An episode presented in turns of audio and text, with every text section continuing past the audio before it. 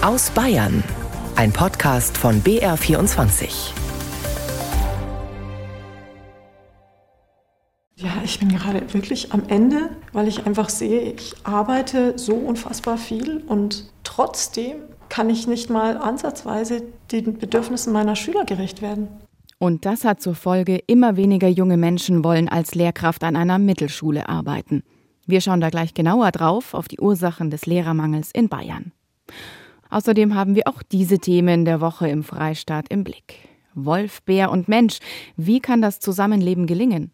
Extremwetter und Überschwemmungen, Sorge um unsere Baudenkmäler und Corona und die Folgen. Noch nie mussten so viele Menschen aus Gewässern gerettet werden wie im vergangenen Jahr. Am Mikrofon ist Irene Essmann. Erst einmal richten wir unseren Blick aber gedanklich nach Berlin zum Migrationsgipfel Mitte der Woche. Ein Treffen der Bundesregierung mit Vertretern der Bundesländer. Die Hoffnung in den Kommunen vor Ort, dass sich der Bund und die Länder etwas einfallen lassen, um genau sie, die Kommunen, die Städte und Gemeinden in die Lage zu versetzen, Geflüchtete gut unterzubringen und bei der Integration helfen zu können.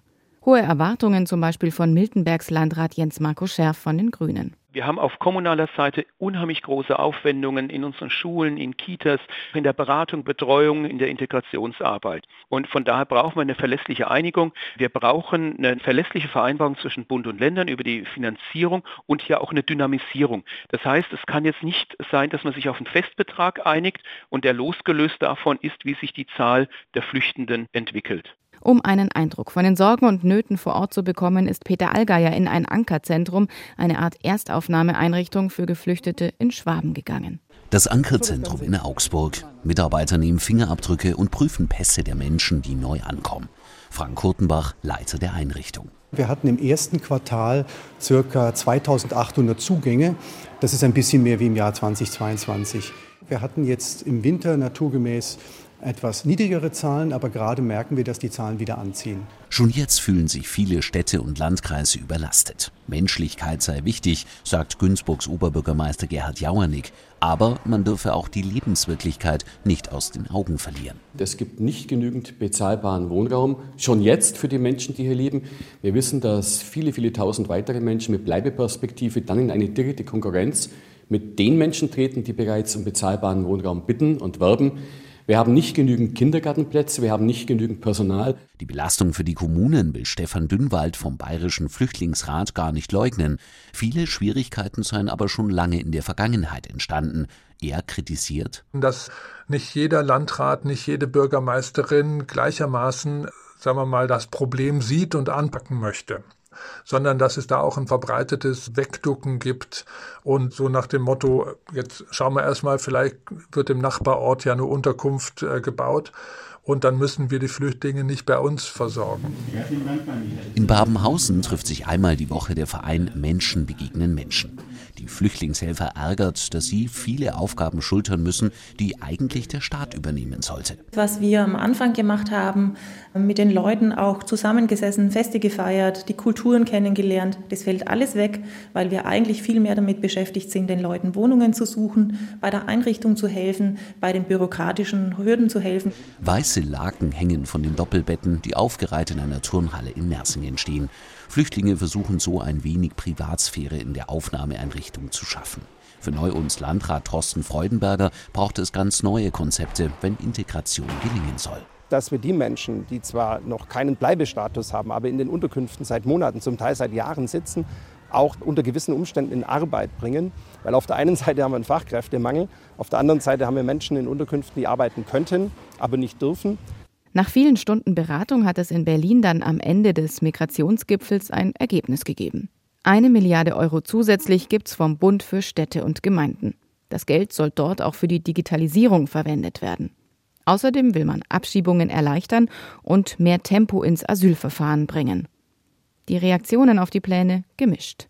Jens Marco Scherf von den Grünen und Landrat im Kreis Miltenberg sagt, als Politiker ist man Realist, weil ansonsten hält man es nicht aus. Ich bin eigentlich erleichtert, dass es keine Scheinlösungen gibt und es weist zumindest in die richtige Richtung. Auch wohl wissend, Geld löst nicht unsere Probleme, aber wir brauchen auch das Geld, weil es sonst an anderen Ecken und Enden uns dringlich fehlt. Es gibt Geld, das ist positiv. Was noch fehlt, ist eine dauerhafte Regelung, eine dynamisierte Regelung. Aber etwas ist besser als nichts. Uwe Brandl, Präsident des Bayerischen Gemeindetags dagegen, ist enttäuscht. Der Erwartungsdruck war in der Tat sehr hoch. Wir waren also realistisch, dass kaum was zu erwarten sein wird an, an greifbaren Ergebnissen. Aber das Absondern von Sprechblasen, das Versprechen von Dingen, die vielleicht einmal in fünf, sechs Jahren realisiert werden können, das bringt uns in der aktuellen Situation nicht weiter. Wir haben wirklich Schwierigkeiten, die Menschen unterzubringen. Wir haben ja den Anspruch, dass wir diejenigen, die zu uns kommen, menschenwürdig unterbringen und nicht irgendwo in Container stecken. Für Herbst haben sich Bund und Länder übrigens zu einem weiteren Migrationsgipfel verabredet. Und damit zu einer nächsten Baustelle, Thema Bildung. Seit Monaten klagen Eltern, Lehrer und auch Schülerinnen, dass zu viel Unterricht ausfällt, dass Wahlfächer kaum noch angeboten werden, dass Fächer wie Sport und Kunst weniger stattfinden als eigentlich vorgesehen. Der Lehrermangel geht um. Bayern versucht dem Herr zu werden, indem Lehrkräfte von außerhalb per Extraprämie angelockt werden. Doch wie viele Lehrerinnen und Lehrer fehlen überhaupt? Claudia Kohler und Florian Haas erklären den Zahlenwirrwarr. Bayern konnte in den letzten Jahren stets alle offenen Stellen besetzen. Das schreibt ein Sprecher des Kultusministeriums auf Anfrage des BR. Der Grundbedarf für den Unterricht sei gedeckt. Lediglich 100 Plätze für flexible Aushilfskräfte seien offen. Der Bayerische Lehrer- und Lehrerinnenverband dagegen geht für das laufende Schuljahr von rund 4000 fehlenden Lehrkräften an Grund-, Mittel- und Förderschulen aus. Umfragen unter Schulleitungen und Lehrerinnen bestätigen große Lücken. Wie aber kommt dieses Zahlenchaos zustande? In der offiziellen Prognose des Kultusministeriums ist die Lücke zwischen Lehrerbedarf und Lehrerangebot durchaus zu sehen. Verschiedene Maßnahmen führen dazu, dass die Lehrerkapazitäten trotzdem abgedeckt werden. Dazu zählen auf der einen Seite, dass die Ausbildung von Quereinsteigern verstärkt wird und Lehrer aus anderen Bundesländern angeworben werden sollen. Auf der anderen Seite aber auch, dass Lehrer Arbeitszeitkonten bekommen oder ihre Teilzeitmöglichkeiten eingeschränkt werden. Verbände wie der BLLV kritisieren solche Maßnahmen und zählen eine Lehrkraft dennoch als fehlend, auch wenn die Kapazität durch die Maßnahmen abgedeckt wird. Das also die Theorie. Und wie sieht es in der Praxis aus? Fakt ist, dass der Lehrernachwuchs gerade an den Mittelschulen ausbleibt. Woran das liegt, dazu hat sich Katrin Bohlmann ein Bild gemacht. Frust, Überlastung, Burnout. Das ist das Fazit aus vielen Gesprächen mit bayerischen Lehrkräften. Sie fühlen sich im Stich gelassen, nicht ernst genommen von der Politik und der Gesellschaft. Und sie haben Angst, sich offen mit Namen zu äußern, Angst, als Versager dazustehen, Angst vor dem Kultusministerium, ihrem Dienstherrn. Wir haben unter anderem anonym eine junge Lehrerin getroffen. Alexandra Müller möchte sie genannt werden. Sie arbeitet an einer Mittelschule in München. Ja, ich bin gerade wirklich am Ende, weil ich einfach sehe, ich arbeite so unfassbar viel und trotzdem kann ich nicht mal ansatzweise den Bedürfnissen meiner Schüler gerecht werden. Also es ist gerade ganz fürchterlich und ich mache mir wirklich Sorgen, dass meine Schüler eben wegen diesem Bedarf den Quali nicht schaffen oder einfach schlechte Noten haben. Einer, der sich traut, Tacheles zu reden, ist Lehrer Christopher Regel, seit 24 Jahren im Schuldienst und Dozent an der LMU München für angehende Lehrkräfte. Für ihn gäbe es keinen erfüllenderen Beruf, sagt er, aber die Lage an Bayern Schulen sei dramatisch. Er beobachte, wie gerade die jungen Kolleginnen und Kollegen oft überfordert sind. Ich war schockiert, wenn ich ehrlich bin. Also die sind aus dem Praktikum zurückgekommen und haben mir gesagt, das mit den Kindern ist so schwierig. Ich vermisse wirklich das echte Interesse an der realen Situation und dass eigentlich so getan wird, als wäre hier heile Welt, aber das ist lang, lang, lang vorbei. Wir schauen immer mehr Jugendlichen zu, wie es in ihrem Leben bergab geht ja, und es passiert nichts. Die Ausbildung veraltet und realitätsfern, starre Strukturen, keine Wertschätzung. Das ist auch die Kritik von Lehrerverbänden wie BLLV und der GEW. Für viele Studierende an der LMU München ist der Lehrerjob nicht mehr attraktiv. Hohe Arbeitsbelastung, wenig Unterstützung, zu wenig Gehalt für zu viel Arbeit. Fehlt diese Aufstiegschancen. Da fragen Sie ein Lehrerkind. Schlecht bezahlt, wenig Wertschätzung von der Gesellschaft. Ich habe es schon mal ausprobiert, aber war nichts für mich. Über das Referendariat und so hört man jetzt nicht so viel Positives. Man hört ja viel von Stress von den Lehrern. Also ist nicht mein Ziel. Ne? Ich muss so lange dafür studieren, dass es einfach woanders dann mehr zu verdienen gibt. Früher dachte ich mir, ich wäre vielleicht Grundschullehrerin, aber jetzt, wo man das realistisch sieht, merkt man, dass vielleicht doch nicht so der Traumberuf sein könnte. Kultusminister Michael Piazzolo von den Freien Wählern gibt zu. Es ist klipp und klar so, dass wir weniger Bewerber haben an ausgebildeten Lehrkräften, als wir jedes Jahr brauchen. Und insofern müssen wir jedes Jahr uns anstrengen, diese Lücke zu füllen. Mit folgenden Maßnahmen. Quereinsteiger, Zweitqualifikation, A13-Gehalt für Grund- und Mittelschullehrkräfte, Regionalprämie, Abwerben von Lehrern aus anderen Bundesländern.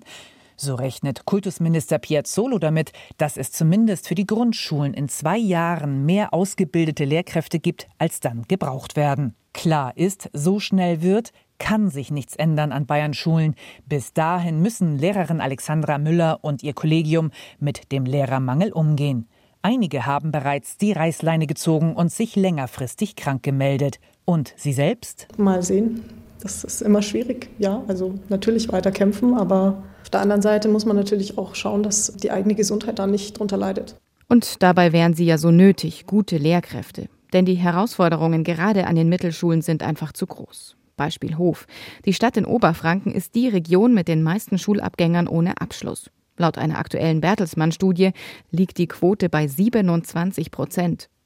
Eine Zahl, die die Stadt zwar nicht bestätigen kann, doch dass es da ein Problem gibt, das zweifeln die Verantwortlichen nicht an und wollen es, wie Anne-Rose Zuber erfahren hat, nun auch anpacken. Die Gründe für die überdurchschnittlich hohe Schulabbrecherquote in Hof seien vielfältig, so Oberbürgermeisterin Eva Döhler. Wie sind die Familienverhältnisse? Sind die Eltern auch belastet oder mangels an Deutschkenntnissen? Wir haben zum Beispiel seit Jahren in Hof auch eine ganz überdurchschnittliche Kinderarmut und wir wissen, dass Kinder, die einfach von zu Hause aus auch mit schwierigen wirtschaftlichen Verhältnissen belastet sind, dass dies oft auch schwer haben, ihren Weg zu finden.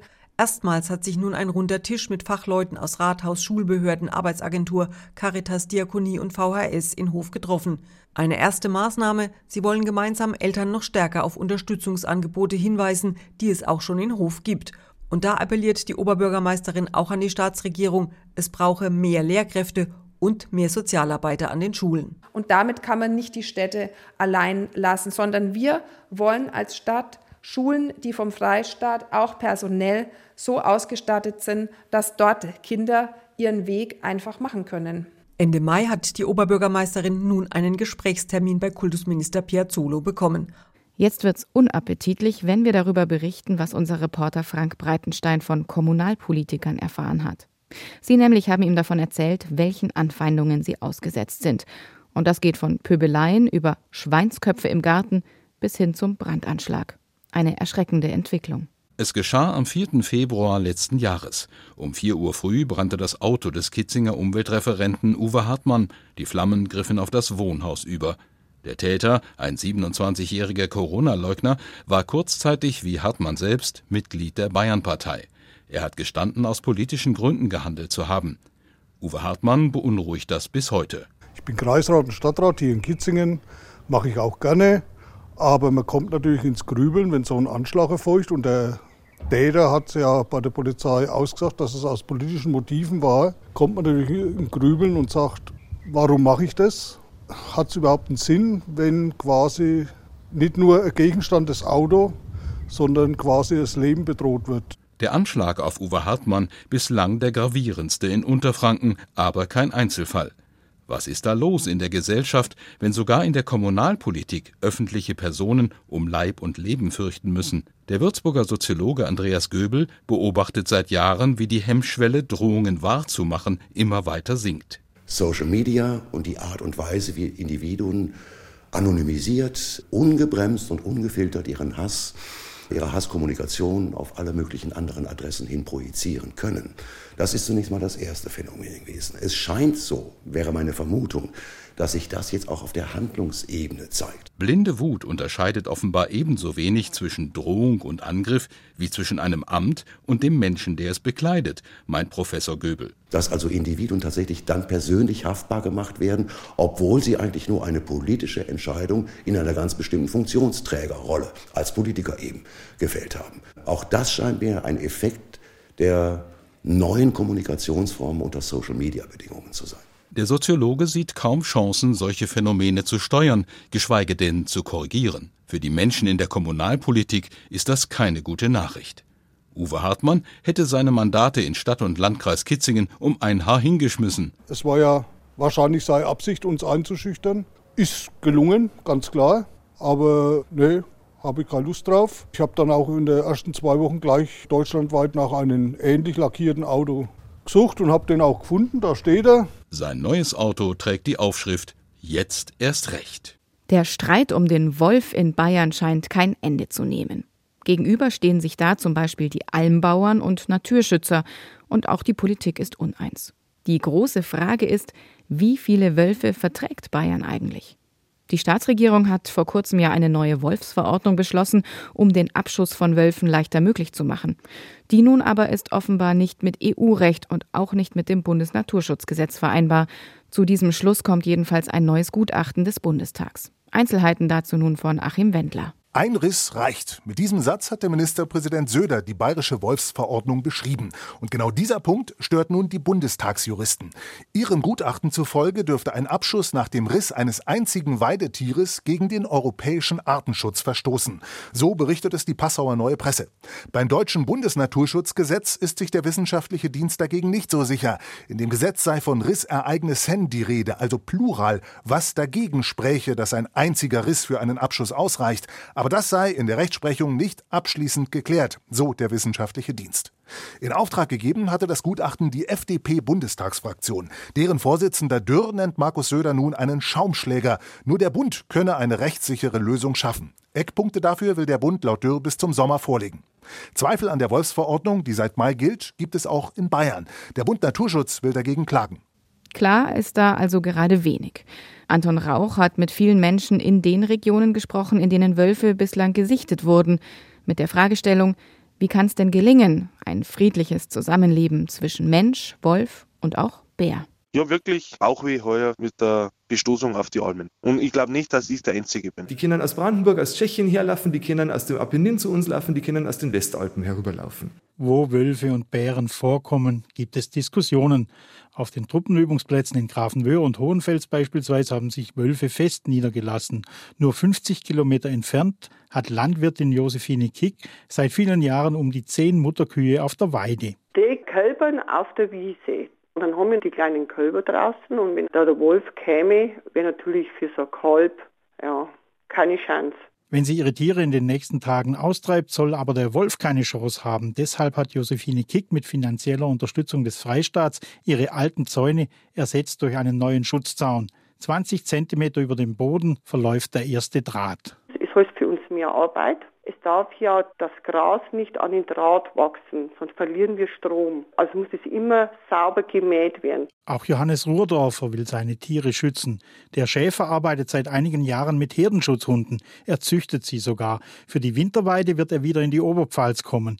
Im Moment aber erreichen wir ihn mit seinen Ziegen und Schafen mitten im Wolfsgebiet Südostbrandenburg. Das funktioniert eigentlich ganz gut. Das sieht man in anderen Ländern ja auch schon länger. Bloß bei uns ist es neu, das heißt, eigentlich muss sich die Gesellschaft nur daran gewöhnen. Die großen Hunde sind in Deutschland ungewohnt. Wenn sie hinter einem Zaun laut bellen und hochspringen, dann erschrecken viele Leute, sagt Schäfer Ruhrdorfer. Der Wolf ist nicht das Problem, die Hunde sind eigentlich nur in der Gesellschaft das Problem, nicht bei uns. Bisher wurden in Bayern erst ganze zwei Herdenschutzhunde mit staatlicher Förderung beantragt. Über die Anzahl der geförderten Zäune gibt es noch keine verlässlichen Angaben. Aber Zäune sind auch kein Allheilmittel, schon gar nicht in den Bergen. Jungbauer Klaus Neuchel im oberbayerischen Grazau hat auf seinem Biobetrieb 40 Kühe im Tal und noch einmal so viel Jungvieh auf zwei Almweiden.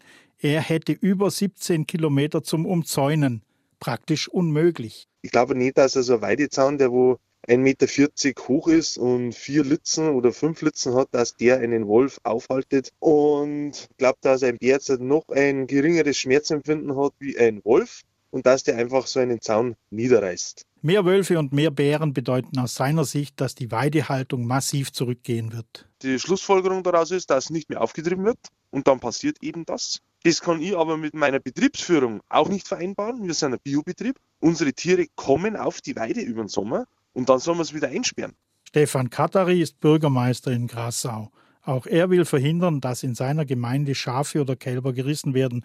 Aber die neue Wolfsverordnung der Staatsregierung mit dem erleichterten Abschuss hält der Bürgermeister eher für ein Ablenkungsmanöver. Dass man vorprescht und sagt, wir machen das ja so, wir sind mir, im Wissen, dass da Gesetzgebungsverfahren und Sanktionen im Hintergrund lauern und man sagen kann, ja, aber die lassen uns nicht. Wenn Mensch und Wolf zusammenleben sollen, braucht es vor allem Unterstützung und einen guten Herdenschutz, glaubt auch Schäferin Christine Geiger aus dem unterfränkischen Gemünden.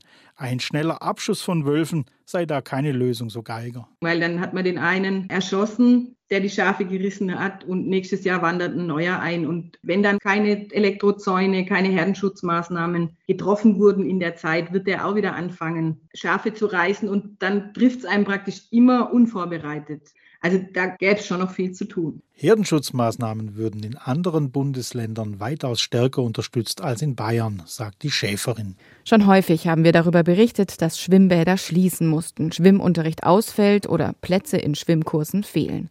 Das hat sich nun leider auch niedergeschlagen in den jüngsten Zahlen der DLRG, der Deutschen Lebensrettungsgesellschaft. Denn im vergangenen Jahr mussten so viele Menschen wie seit mehreren Jahrzehnten nicht mehr aus bayerischen Gewässern gerettet werden. Thomas Pösel. Der Hitzesommer habe den Retterinnen und Rettern an den Gewässern viel abverlangt, sagte DLRG-Präsidentin Ute Vogt bei der Präsentation der Jahresbilanz in Augsburg. Die DLRG habe zudem Nachholbedarf gehabt, da aufgrund von Corona vielfach Bäder geschlossen waren. Darunter habe die Ausbildung der Rettungsschwimmerinnen und Schwimmer gelitten, so Vogt. Sorge macht der DLRG-Präsidentin, dass immer weniger Kinder schwimmen können. Unter den Grundschulkindern liege deren Anteil inzwischen bei 20 Prozent. Die meisten Ertrinkungstoten, 65, verzeichnete im vergangenen Jahr Bayern. Das sind zehn mehr als im Jahr zuvor. Die hohe Zahl leite sich daraus ab, dass Bayern ein Seen- und Flüsseland ist. Beliebt bei vielen Urlaubern, erklärt Manuel Friedrich. Der Präsident der DLRG in Bayern appelliert an die Politik, in Zeiten des Kostendrucks nicht an Schwimmbädern zu sparen. Es brauche Schwimmbäder und nicht nur Spaßbäder, so Friedrich. Die DLRG ist die weltweit größte Wasserrettungsorganisation mit über 1,9 Millionen Mitgliedern und Förderern. Ihre Hauptaufgaben sind die Schwimm- und Rettungsschwimmausbildung, die Aufklärung über Wassergefahren sowie der Wasserrettungsdienst. Ernst. Wetterextreme, die nehmen auch in Bayern zu. Das ist eine Folge des Klimawandels. Wissenschaftler sorgen sich deshalb auch um unsere Baudenkmäler, denn Unwetter oder Überschwemmungen könnten diese irreparabel beschädigen.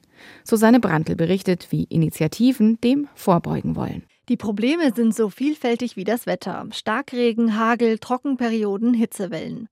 Sie treten infolge des Klimawandels immer häufiger auf und strapazieren damit Innen- und Außenräume verschiedenster Baudenkmäler. Aktuelle EU-weite Initiativen und Projekte sollen nun das europäische Kulturerbe vor dem Klimawandel bewahren. In Bayern erforscht das neue Projekt Triketra beispielsweise, inwiefern der Klimawandel den prähistorischen Pfahlbauten vor der Roseninsel im Starnberger See schadet. Die Pfahlbauten sind deswegen UNESCO-Welterbe, weil sich im Wasser, in der Feuchtigkeit organische Materialien über Jahrtausende erhalten haben. Wir haben sinkende Wasserspiegel in den Seen und wenn diese organischen Funde austrocknen, dann zerfallen sie. So der Archäologe Markus Gschwind. Ein weiteres EU-Forschungsprojekt ist Keres, das gerade untersucht, wie stark sich der Klimawandel in den Fachwerkhäusern des Fränkischen Freilandmuseums in Bad Windsheim auswirkt und wie man die beanspruchte historische Bausubstanz resilienter machen kann.